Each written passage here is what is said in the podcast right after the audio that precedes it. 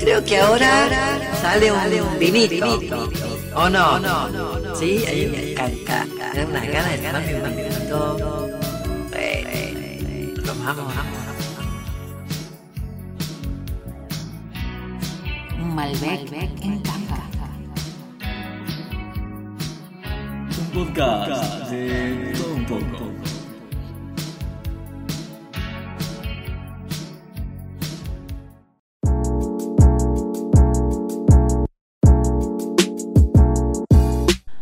Hay algo curioso con el mes del orgullo.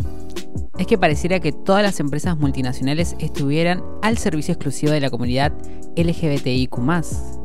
Todas las ofertas, todas las canciones, todas las prestaciones, como si por ser parte del colectivo tuvieras la green card de estos lugares del mal. Un poco más y se envuelven con la bandera y salen por las calles vociferando poemas de Susy Shock con canciones de virus. Pero eso sí, antes que nada, te van a vender mil productos, así te sentís más LGBTIQ. Igual no temas, todo termina cuando son las 12 del 1 de julio. Todos los empresarios vuelven al color habitual, sacando sus códigos de convivencia para que ninguna traba o torta pise su establecimiento. Supongo que ya sabes de qué van estas entrevistas del bien. Lejos de los estereotipos de los comunicadores nefastos que hacen los mismos chistes de siempre, heredados de comediantes que salían, y aún salen, en la tele y el cine. Así que pónganse cómodos, abran una bebida espirituosa preferida y sean bienvenidos a Malbec en Caja, especial entrevistas. Hola, sean bienvenidos a Malbec en Caja. Estamos acá compartiendo un Malbec, pero no en caja, eh, un vinito que estamos probando juntas con mi invitada estrella que se llama Prófugos. La verdad que lo recomiendo mucho porque es muy amable y tiene una etiqueta que a la operadora la volvió loca. Le mando un saludo a Tamara que está del otro lado de la pecera. Parecía que mi nombre era Prófugos. Estamos No, acá no. compartido con Prófugos. Estoy acá con Julieta. no Torta- voy a decir. sí. Sí, sí, Torta torta. Clof. torta. Ese, ese es mi apellido. Me encanta tu apellido.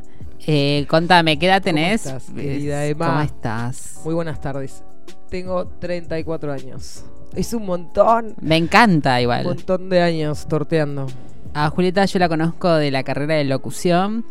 Nos conocimos ahí y automáticamente nos hicimos amigas. Sí, y sigue durando, porque No yo dejé la carrera y todavía nos seguimos.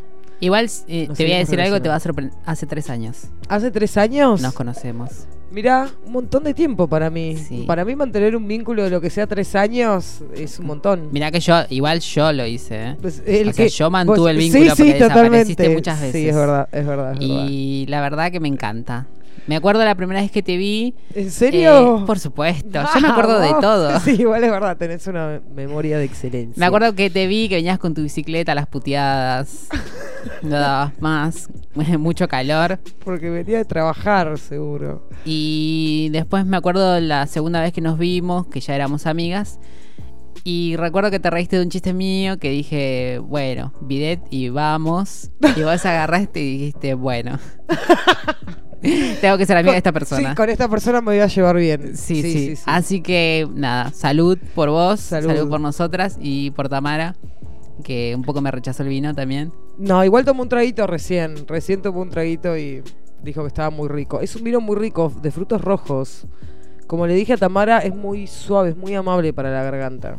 Bueno, ¿sabes? Más o menos este, este proyecto lo, lo arrancamos juntas. Lo arrancamos juntas, es verdad. Acá se puede decir arrancar. Eh, lo- ah, te iba a decir, porque Sí, sí, vos sí, dijiste sí, arrancar. Lo empezamos en tu casa, grabando en tu casa. sí, en la pandemia. en la pandemia. Muy verdad. divertido. Eh, bueno, la idea principalmente de esto era, bueno, eh, un podcast de hablar de muchas cosas, pero quise un poco hacer este especial de entrevistas con gente de la comunidad LGBTIQ+. Siempre que lo digo, como que me voy perdiendo.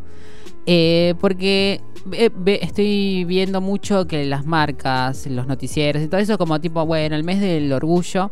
Y nunca veo que ahonden sobre, bueno, quiénes son las personas detrás de, de- de muchas cosas.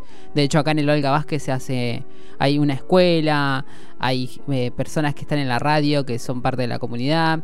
Y siempre que alguien pre- le pregunta algo, por ejemplo, estaba escuchando una entrevista de Susie Shock que había hecho para Jauría Salvaje. eh, que, que ella decía, bueno, siempre que me vienen a preguntar de, de la comunidad, y a mí particularmente, la- las preguntas siempre terminan en, ¿cómo, ¿cómo ves la situación en Venezuela? Y nunca le preguntan sobre su lado artístico ni sobre su vida. Así que me pareció una gran idea eh, hacer este ciclo de entrevistas porque la verdad que es interesante también escuchar todas las voces. Para ahondar un poquito más en lo personal. Y qué mejor ¿no? que empezar con vos, que sos una persona. Más allá de, de- de tu condición de lesbiana.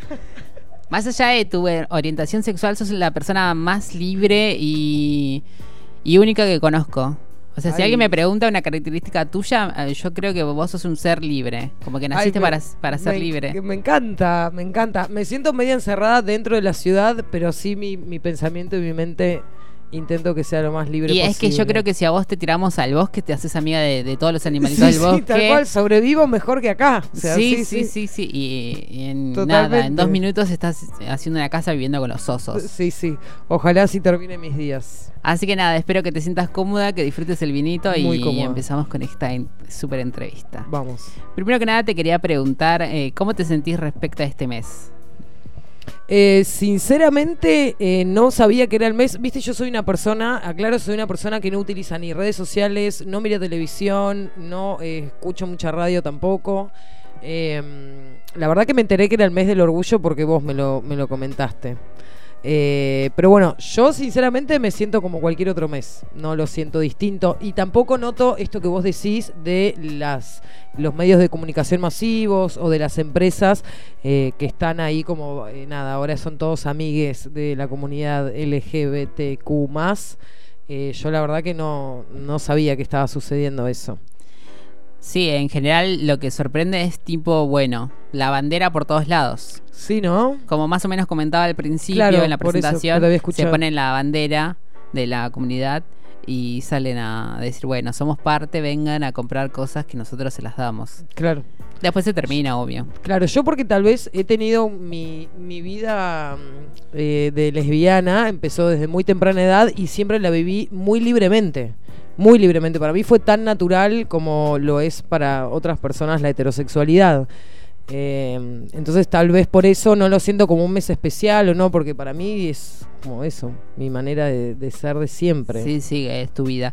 El- para la gente que no lo sabe, vos sos de Bahía Blanca. Yo soy de Bahía Blanca. ¿Cómo fue ser ahí lesbiana? Yo sinceramente tuve eh, mis, eh, mis inicios fueron hermosos. Nunca yo por yo particularmente no sufrí discriminación. Iba a un colegio de monjas. Empecé a torter en el colegio de monjas. Obvio que tuve problemas en el colegio de que me querían echar, pero tenía buenas notas, pero era lesbiana.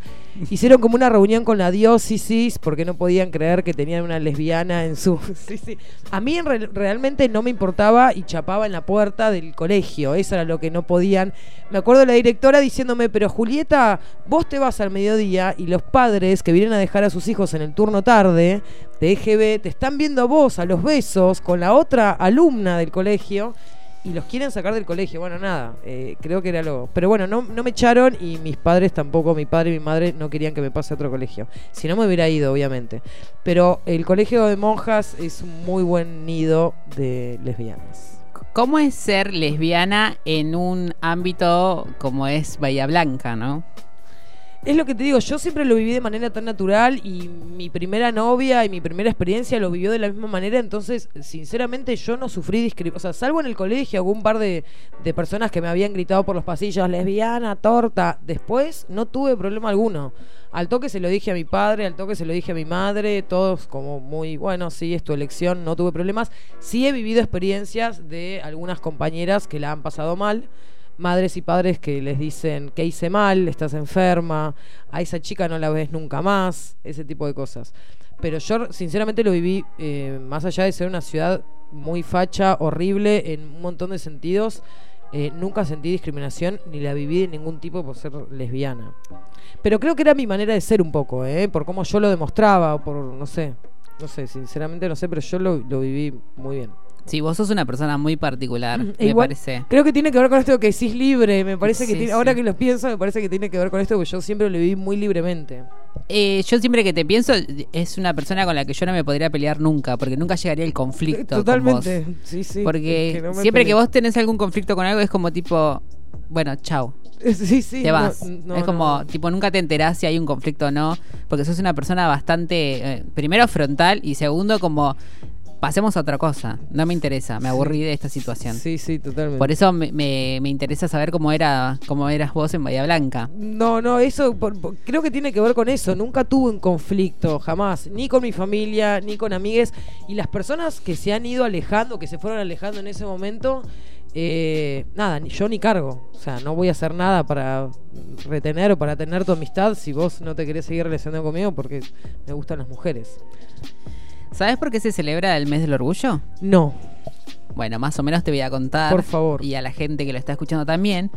El mes del orgullo tiene origen el 28 de junio de 1969 en Nueva York, cuando gays, lesbianas, bisexuales y trans enfrentaron a una racia policial. Así surgió la revuelta del bar Stonewall.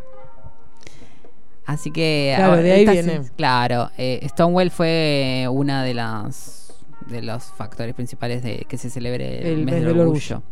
Bueno, nombres como Marsha P. Johnson, Silvia Rivera estuvieron en esa manifestación. Hay un documental muy interesante en Netflix eh, que trata sobre Marsh, Marsha y está bueno también como, bueno, la impunidad de, de estas personas tiene lugar en, en estos lugares también. Eh, claro. Más allá de, de la historia, es como todavía sigue la impunidad de sí, estas sí, personas. completamente. Desde tu experiencia, ¿crees que avanzamos como sociedad respecto a la comunidad? Eh, se han hecho algunos avances. Sí creo que para la para lo que se viene luchando, por el tiempo que se viene luchando y también eh, por el año en el que estamos viviendo, el siglo, me parece que los avances han sido eh, bastante bastante leves. Igual insisto, no es lo mismo ser lesbiana que ser puto o ser traba. Claro. Completamente distinto. O sea, la lesbiana siempre va a estar aceptada. O sea, o yo por lo menos mi experiencia, ¿eh? Como una cosa es que te vean de la mano con una piba y yo creo que otra cosa es ser varón y andar de la mano con otro varón o ser traba y andar también con una imagen que, que todavía hoy en día creo que la gente no está preparada para verlo y todavía no lo, no lo puede naturalizar. No, no creo que se, que se hayan hecho grandes avances, sinceramente. ¿Cómo es ser una persona de la comunidad en esta ciudad? Le contamos a la gente que estamos en la ciudad de La Plata, la ciudad de las diagonales. Claro, igual la ciudad de La Plata está el dicho ese de levantás una baldosa y hay una lesbiana. No sabía ese dicho. ¿Sí no sabías? Yo no me vine a vivir a esta ciudad por eso, pero nada, se dice eso como... eh, Un poco y- te atrajo eso. Y un poco sí, sí, creo que de, de alguna manera inconsciente hubo ahí una energía que si levantás una baldosa y una lesbiana, allí vamos. Em, yo la vivo libremente, la vivo bien, de la misma manera que la viví en Bahía Blanca. Eso es lo loco, como que yo no, no noto diferencia. Em, Yendo a los conventos. Yendo a los conventos, yendo a las. A chapar. A, chapar, sí, ahí en los confesionarios. Así que la verdad que la, por lo menos para la lesbiana, o eh, creo que es una ciudad amigable y no solo en el mes del orgullo. Con respecto a Bahía Blanca, Y Bahía Blanca también. Yo en Bahía Blanca siempre anduve de la mano y anduve chapando y nunca, jamás me gritaron nada por la calle. O sea, jamás me gritaron nada. Y igual sí tengo amigues que les ha pasado, tanto en Bahía Blanca como en la ciudad de La Plata, ¿eh? De gritarle, de tirarle gas pimienta, de decirle nada. Te, te hace falta una buena tarasca, esas, esas boludeces que el ser humano tiende a decir. Eh, con respecto a la movida de Bahía Blanca con La Plata, ¿es igual o es a la movida de, vos decís del movimiento y la- las expresiones que se generan o los, las, las cosas que se hacen. No, no, no, me, me refiero a, a la cultura, ¿viste? Como, bueno, centros culturales, boliches. No, ni en pedo, ¿no? En Bahía Blanca no hay, no existe el centro cultural. El último tiempo que estuve creo que había un par, pero no, no, no, ni en pedo. No, bares tampoco. No, no, Bahía Blanca es una ciudad de viejes, de gente grande, de, de, de adultos. No hay muchas cosas para hacer. Por lo menos cuando yo vivía ahí, yo hace- casi 11 años que no vivo más en Bahía. ¿Y cómo es explorar la sexualidad en una ciudad donde no hay ningún centro cultural y nada? Claro, yo porque la mayoría de tiempo que estuve allá, bueno, había un boliche gay que era Adonis, Adonis Ah. Disco Pub, que lo reventamos. Sí. Eh, y después nos juntábamos entre nosotras, en casas, entre nosotras, pero no teníamos muchos espacios para ir tampoco. Igual tampoco hay muchos habitantes. En un momento se abrieron dos boliches gays, uno estaba en la jaula y el otro era Adonis, y la cantidad de, de- de gente del ambiente no daba para dos, era, o sea, o sea, repartían para uno o para otro. Eh, pero no, no, no hay, no hay mucha movida. Y yo la mayoría de tiempo que estuve en Bahía Blanca estuve o muy casada o nada, juntándome en casas, porque realmente no, no hay mucho, mucha joda. cuando tenías una curiosidad o saber algo, ¿viste? Porque en esa etapa también yo me imagino des- el despertar sexual, eh, siendo lesbiana o siendo homosexual, eh, ¿cómo lo... Qué, ¿Dónde buscar las inf- la información?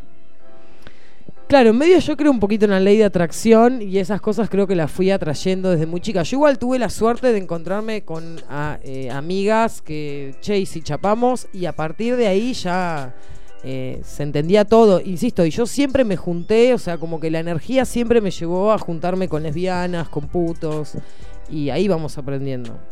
Claro. Eh, ¿Cómo ves la representación, la representación de la comunidad en el cine, televisión argentina con respecto a otros países? Y en Argentina lo que es cine y no sé, a mí me parece bastante pobre en lo que es televisión. No hay íconos eh, lésbicos en lo que es, no sé, o desde un noticiero o desde una figura pública. No sé si a vos se te viene a la cabeza algún ícono lésbico importante hoy en día y antes. Hoy en día por ahí hay un poquito más. Eh, yo estoy pensando en Celeste Carballo, en Sandra Mianovich, por ahí. Pero también no hay como iconos en el sentido de que, bueno, en el cine o en la televisión. Eso es más de la música. Claro, es más de la música. Lo que es cine y televisión, eh, yo no- no, encuentro una representación. ¿Cómo ¿no? viviste esa etapa también de ver cosas en la tele? Si tuviste tu etapa de ver cosas en la tele. No, es que yo fui muy poca tele. Eh, o sea, sí, cine, un par de, de pelis, pero siempre fui. Estás hablando con una persona que cero televisión. Nací en una casa donde no había televisión y nunca hubo. Mirá qué moderno. Sí, sí, sí. Yo creo que igual me, me zafó un poco de enfermedad mental. Eh, pero bueno, eso me pasa. Creo, igual más allá de no haber visto, eh, no, no creo que haya mucha representación con respecto a otros países. Eh, cuando eras niña, eh, niña, eh, ¿cómo veías a la comunidad LGBTIQ+. Y mm, la verdad es que no, yo tengo poca memoria, eh, pero bueno, yo más o menos me considero lesbiana desde siempre, o sea, desde muy chica, porque me, gustaba mi niñera y recién con el tiempo me di cuenta que me gustaba mi niñera porque sentía cosas, era muy chica y ahora puedo identificar que en realidad lo que sentía por esa persona era que me gustaba. Y entonces yo, nada, estoy con mujeres desde que tengo 14 años. Eh, así que nada, igual en, la- la- en Bahía Blanca tampoco ha tenido mucha representación. La última vez que estuve en una marcha, eh, que justo llegué, estaba la marcha, que habrá sido hace tres años, cuatro años atrás, éramos una cuadra, como mucho, de marcha, del orgullo. En una ciudad que es relativamente grande. Claro. O sea, no, realmente no, no, no es mucho. Y después, lo que te digo, de, de chica a mí, de, de niña, me pasó que no recuerdo, pero después cuando empecé a estar con, con mujeres y ya dije, bueno, listo, chau, soy muy lesbiana, eh, tampoco era muy activista. O sea, siempre como muy casada lo mío. Muy activista en otras cosas. Soy activista en otras cosas, sí. ¿Algún hecho que Volátil. te haya... sí, volátil. ¿Algún hecho que te haya marcado? algún hecho que me haya marcado. Eh, y en realidad a mí los hechos que más me han marcado, o no sé si marcado, pero sí han sido mis compañeras a las cuales sus padres o sus madres les han prohibido salir de su casa, o las han tratado de enfermas, o les han hecho ir a hacer terapia, o hija, ¿qué hice mal? Algo hice mal para que tengas esta enfermedad, que en mi estilo de vida y con mi familia fue completamente distinto. Entonces no podía creer como una madre pensaba que su hija estaba enferma porque le decía que le gustaba una, una chica. Pero después algún hecho en particular, eh, no, que me haya marcado. La verdad que insisto, no tuve ninguna experiencia de, de violencia en la calle tampoco. Eh, solo una vez en el colegio eso, que pasó una piba por un pasillo, es lesbiana. Y la agarré a la salida y le dije, ¿tenés algún problema? No. Para mí que era una reprimida, claramente, Claro, que claro. lo que tenía era envidia, que no se animaba. ¿Y alguna mujer eh, que te que te inspire, tipo que digas, bueno, esta mujer que es lesbiana hizo un montón de cosas en que vos tengas en tu cabeza en este momento? Que me recuerde, no, no, no, la verdad que no. No he sido tampoco de, de tener eh, Referentes. referentes, tal, tal cual. No he sido tampoco de tener referentes así como de, de que me ha- de que de, de que yo sienta esta persona me dio fuerza para salir del closet. Yo misma creo que me di la, la fuerza y las, las- las chicas hermosas en el colegio de monjas. toma, querida, Ah, toma. Nada, nada más lindo que una, una monja y que una chica con un uniforme de Mm. colegio privado. Esos baños, ¿cómo fueron profanados? Por favor. no puede ser. Todos profanamos, los del primer piso, los del segundo, Mm. los del tercero. Bueno, ahí La eh, el templo todo. es. Sí, sí. El templo. Se tiene que hacer un boliche ahí. Se tiene que hacer un boliche, sí, sí. si no lo compra Ginobili. Sí. Es más, capaz ya lo compró, capaz ya compró el colegio, porque un colegio enorme. Eh, un templo budista. Un templo budista lésbico. Bueno, eh, me encanta que tomes. Una película en la que te, en que te guste, donde veas una buena representación, tipo una película, una serie, que digas, acá está bien representado. Eh, hay una peli que a mí me gusta mucho que se llama Criaturas Celestiales, que está basada en hechos reales, eh, que en realidad es media es de los años 50. Que en realidad lo que más me representa es una historia real. eh, la historia es, la verdad que no está buena, al final terminan asesinando a la madre de una. Pero en realidad eh, todo esto se sabe por el diario. eh, una de las chicas escribe un diario íntimo y ella eh, eh, en el diario escribe toda como esta mm, este amor de fantasía que vivía con la amiga, que por momentos eran amigas, por momentos chapaban, garchaban, pero entre ellas dos había como un mundo aparte, más allá de la realidad tangible que se vivía, había como un mundo aparte de fantasía y entre ellas dos se generaron todo un mundo. Estaban medias loqueardas las dos, obviamente.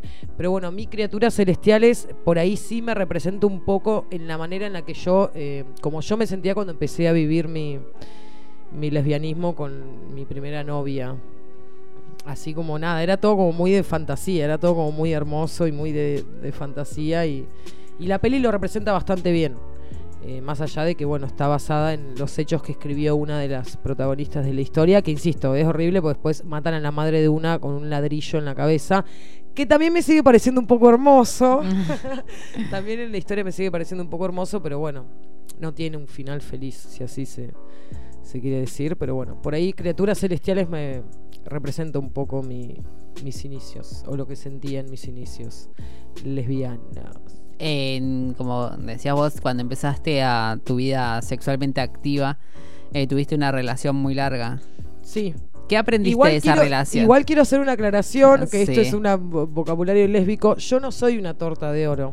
O lo que se dice torta de oro, que son las tortas que no han estado nunca con un chabón. O sea, mi primera relación sexual sí fue con un chabón, pero me acuerdo que fue en una fiesta, como re en pedo, y me acuerdo que no, o sea, que pensé en el momento, bueno, ¿qué, se, ¿qué hace la gente? Esto se llama heterosexualidad obligatoria, claramente. Claro.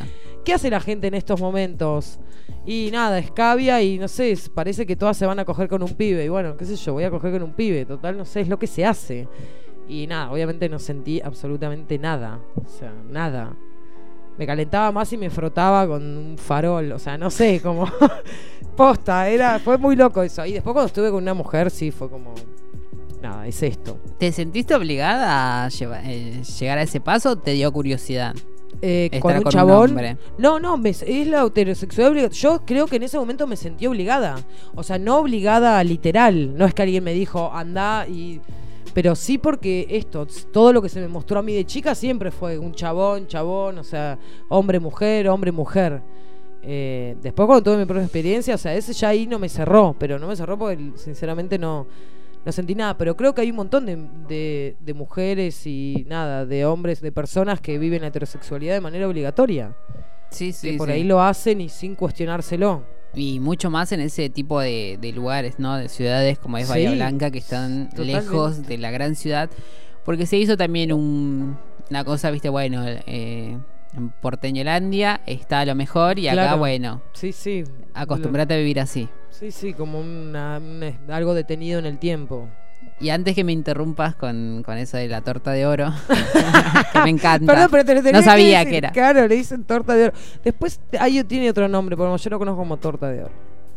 Eh, Torta pura, hay algunas también que dicen, sos torta pura, como nada, como si te, te hubiera contaminado. Es que es, supongo que, bueno, las nuevas generaciones la tienen mucho más fácil en el sentido de que, bueno, eh, tenés un montón de lugares donde explorar, eh, también mucha información. Y también tenés, eh, tipo, bueno, en la escuela ya sabes, eh, bueno, con quién te podés relacionar, quién es la gente piola. eh, que en nuestra, ponele, hasta mi época, no teníamos esa facilidad. Entonces es muy difícil no pensar que estabas haciendo algo malo porque la iglesia está muy metida en nuestras cabezas y en nuestra vida. Y todo el tiempo es como tipo, bueno, mira, esto es lo bueno y esto es lo malo, según el Papa. Claro. Porque muchos padres no están preparados tampoco para tener una persona a cargo. Totalmente. de- de- en todos los sentidos, ¿no?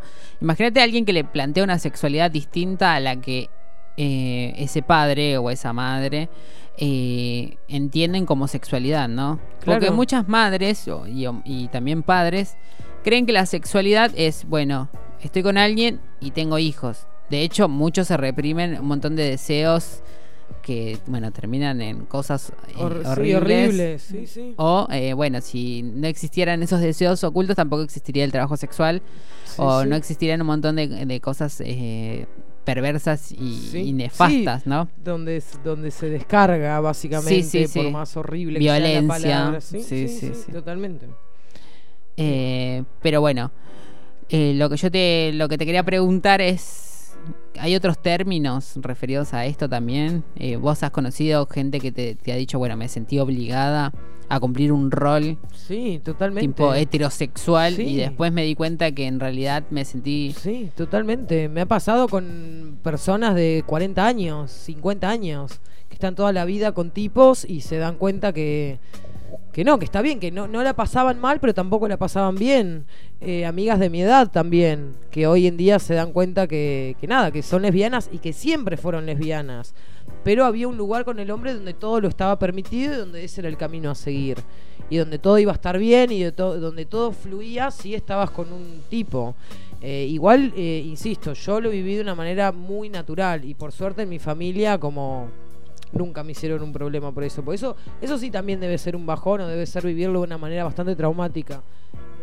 Pero bueno, insisto, no fue mi experiencia para nada. Sí he acompañado personas que han sufrido eh, violencias de parte de su familia por ser lesbianas. Pero la verdad que yo no. Sí, también la importancia de- del acompañamiento familiar, porque también imagínate salir al mundo y que tu padre, tu madre o tus hermanos te rechacen y digas, loco, Sí, sí.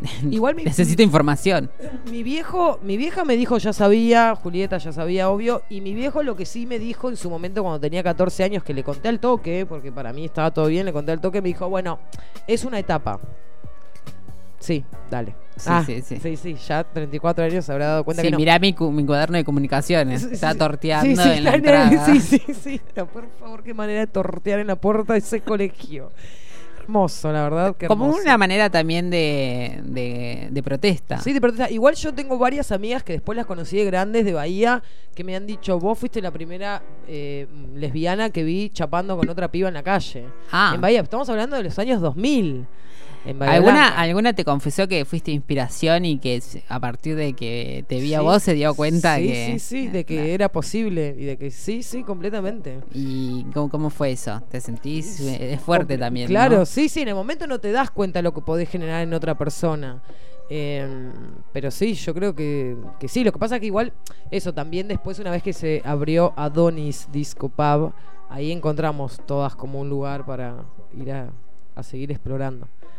Así que bueno, yo mis experiencias en Bahía han sido buenas. Bueno, sí, e- eso es lo bueno. que Igual no me imaginaba que te haya ido mal en... Me parece que vos te adaptás en cualquier lugar del mundo. sí, te sí, tiran una bolsa de papas, Sí, sí. vos y los perros, y estás ahí. Ahí, Sí, sí, sí, sí. Feliz, feliz y contento. Sí. Eh, ¿Cómo te ves en cinco años y cómo pensás que va a ser todo respecto a la comunidad en cinco años? Ojalá en cinco años esté muy lejos de la urbe, en un monte o en algún lado con muy poca gente a mi alrededor. Eh, y lo único que espero por ahí de, de la comunidad, un poquito más adelante, más allá de si yo estoy viviendo en una urbe o no, es que se rompa un poquito más la idea del binomio, que se rompa un poquito más la, idea de la pareja, porque no nos olvidemos que a pesar de ser dos mujeres o dos chicos o trabas o, o cualquier identidad, siempre estamos hablando de un binomio, siempre estamos hablando de una monogamia, siempre estamos hablando de, de, bueno, de este contrato matrimonial mm, como medio tácito. Eh, que para mí ojalá se rompa con el paso del tiempo en la comunidad porque esto todavía sigue estando muy presente.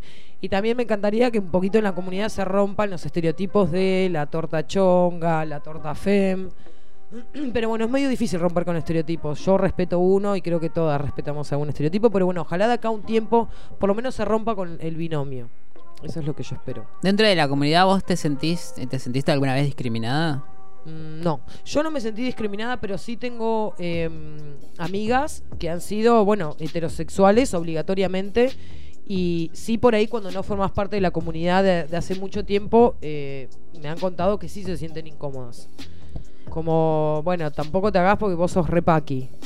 Claro, ¿Qué claro. haces sí, acá? sí, venís sí. acá, o sea, está, nosotras estamos, somos todas súper lesbianas y vos que venís acá a experimentar ese tipo de cosas. Y están muy confundidas porque no, no es así la actitud de estas personas. ¿Vos creés que hay un estereotipo a cumplir Sí, de- obvio. dentro de la comunidad? Como, bueno, estas son las reglas para Sí, pertenecer. Sí, sí, sí, completamente. Y acá en La Plata se nota un montón.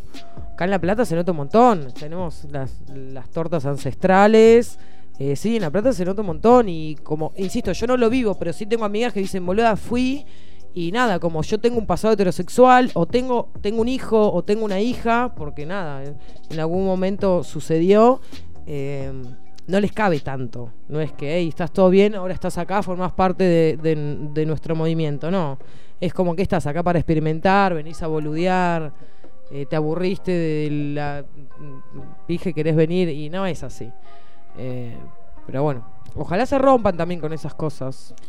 ¿Hay algo particular con, con la orientación sexual que es las lesbianas, ¿no? digamos? Eh, que pasa que los hombres heterosexuales lo tomaron de una manera también, ¿no? ¿Cómo, cómo te sentís con eso? De que los, los hombres como tipo, "Oh, dos mujeres. Bueno, eso me parece que es también mucho culpa de los medios de comunicación y de cómo se ha mostrado la lesbiana. Hoy en día hay algo muy extraño, que no sé si es muy extraño, pero viste que el sistema se apodera de los movimientos y los empieza a moldear. Y vos hoy mirás una serie o mirás una peli de la nacionalidad que sea y del género que sea, y seguro hay una pareja de lesbianas. O sea, no sé si te ha pasado, lo has notado. Si- ahora, hoy en día, en la mayoría de series o de pelis, hay lesbianas. Eh, y me parece nada, que está, es algo como muy del porno también, de lo pornográfico. y de- sí, obvio, siempre, siempre, te da, siempre te da mucha bronca eso. Eh, pero sí, sí, la, se, se nota. O sea, no, no, no sé si se nota, pero yo igual insisto, como siempre voy muy en la mía, las miradas ajenas me rebotan. Te iba a preguntar y siempre me se- rebotan te- vuelven. Te, escapas a mi pregunta de. Bueno, me dijiste que estuviste mucho tiempo de- en pareja en Bahía y que un poco sos de, de estar mucho tiempo con personas, Mm. espero. Eh, ¿Qué aprendes de, ese- de- de- de- de esas experiencias? ¿Te ha tocado de estar con una persona que recién salió del closet? Sí, sí, un montón aprendes. Y aparte en general no solo aprendes, sino que queda una confianza y queda una amistad y queda... eh, sí, sí, aprendes un montón de todas las personas. Supongo que vos también. Sí, de sí, las sí. personas con las que has estado. Eh, igual insisto, siempre fui bastante monogámica, pero ya hace unos años atrás me lo, lo vengo planteando porque sé que es algo muy impuesto, o por lo menos a mí nunca me cerró. Eh, y nada, sí que es algo que, que vengo trabajando. El no volver a caer en las redes de la monogamia. Porque yo no me siento, yo no me siento que forme parte. Hay personas que se pueden llegar a sentir cómodas con una monogamia. Yo ya no, lo hice un montón de tiempo, pero ya me lo vengo planteando y Ya que lo traes a la mesa, eh, esto de, bueno, la, la gente tiene una idea, ¿viste? De cómo es la comunidad LGBTIQ, de bueno, todo es libertinaje, Sí, promiscuo. todo es promiscuo. ¿Cómo te llevas vos en las relaciones? O sea, en, en cuanto a los celos. Y... Cuestan, cuestan un montón. No, no, es algo que vengo trabajando yo. Yo sola lo vengo trabajando hace un tiempo y una vez que lo, lo quiero llevar a cabo con personas, me doy cuenta que es un proceso que no acaba nunca. O sea, no, no, por más de que lo tengas entendido, que tengas la teoría, que lo quieras llevar a la práctica, sigue siendo hoy en día muy difícil. De, una los puede manejar, una los puede hablar, pero bueno, siempre está esta cosa que no, no deja de esto del binomio que te decía, ¿viste? Eh, y un poco también de los roles, también de, bueno, quién cumple un rol, quién cumple otro. Pero es un proceso y es un trabajo difícil de llevar a cabo. Creo que la clave, como todo, es comunicación. Hablarlo, hablarlo, hablarlo. Y si sentís celos, eh, no dejar de hablarlos, o sea, hablarlo, decir, che, mirá, estoy sintiendo celos, sé que es una boludez, sé que es una mierda, no quiero sentirlos, bueno, pero me siento insegura. Bueno, trabajémoslo. Desde tu experiencia, ¿qué consejos le darías a las nuevas generaciones, a to- todas esas personas que te están escuchando en este momento? Les daría un consejo y nada, que, que tiene que ver esto, insisto, con, con poder romper con el binomio y empezar a trabajar un poquito de tener más eh, relaciones de amistad sexoafectivas, que si llega a pintar, pinta, pero bueno, poder trabajar de esta manera, o sea, intentar no caer eh, en la pareja, intentar no caer en esto de los celos. Hay un montón de teoría, para mí primero se empieza con la teoría y después sí se lleva a la práctica. Pero bueno, hay una autora, una antropóloga que yo recomiendo un montón, que fue la que a mí primero me, ayudó un montón a plantear un montón de cosas, que se llama Casilda Rodrigáñez Bustos, em, que tiene un montón de libros, El asalto al Hades, eh, bueno, Pariremos con placer, un montón de, de textos que abordan un montón de temas y otro, la posesividad, los celos, de dónde surgen. Em, yo, nada, les tiraría, les tiraría esa... Eso con Esa respecto a las parejas, ¿no? Sí. Y con respecto a la orientación sexual, No, es que para mí el mundo sería hermoso si fuera gay. O sea, para mí la- Claro, pero imagínate un- una, una niña que quiere, que no se sabe cómo se siente, y que siente que se está enamorando de, de- de alguien de su mismo género y necesita un consejo. ¿Qué le diría Julieta a esa personita? Que experimente. Que experimente, simplemente que experimente, que lo hable. Como digo, para mí la clave es la comunicación en todo. Y que lo hable y que con esa amiguita le tire una punta, porque nosotras somos de muy buena intuición. Y seguramente, como me pasó a mí con mi amiga cuando era chica, seguramente a la amiguita le está pasando algo parecido. Pero si no se lo cuenta, eh, mi consejo sería que lo hable y que lo experimente, más que nada. Eh, te voy a pedir un tema final, algo que te represente. Yo sé que es difícil esto que te estoy preguntando, que es tipo una persona que venga y te diga, bueno, decime una canción eh, relacionada con vos y que te represente a vos. Mm, mm. A ver. Qué difícil. Una canción.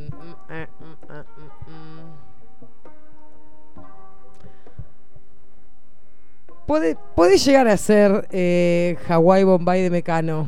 Puede llegar a ser, puede llegar a ser Hawái Bombay de Mecano que me representa. Me acuerdo que ese tema me lo pasaste vos Sí. y cuando lo escuché fue como, ah, puede ser que la letra me, me represente un poco. Igual hay un montón de temas también.